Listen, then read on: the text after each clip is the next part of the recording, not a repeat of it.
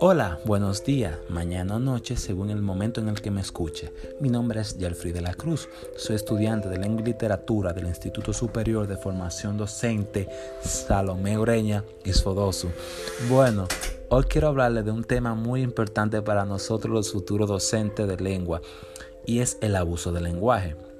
Para empezar, el abuso del lenguaje no es algo que esté definido en sí, es más bien una percepción hecha por Thomas Hobbes en su libro Leviatán. Para resumir, el libro habla sobre el uso innecesario de palabras rebuscadas en una conversación común, como estas son utilizadas para lograr un engaño o manipulación.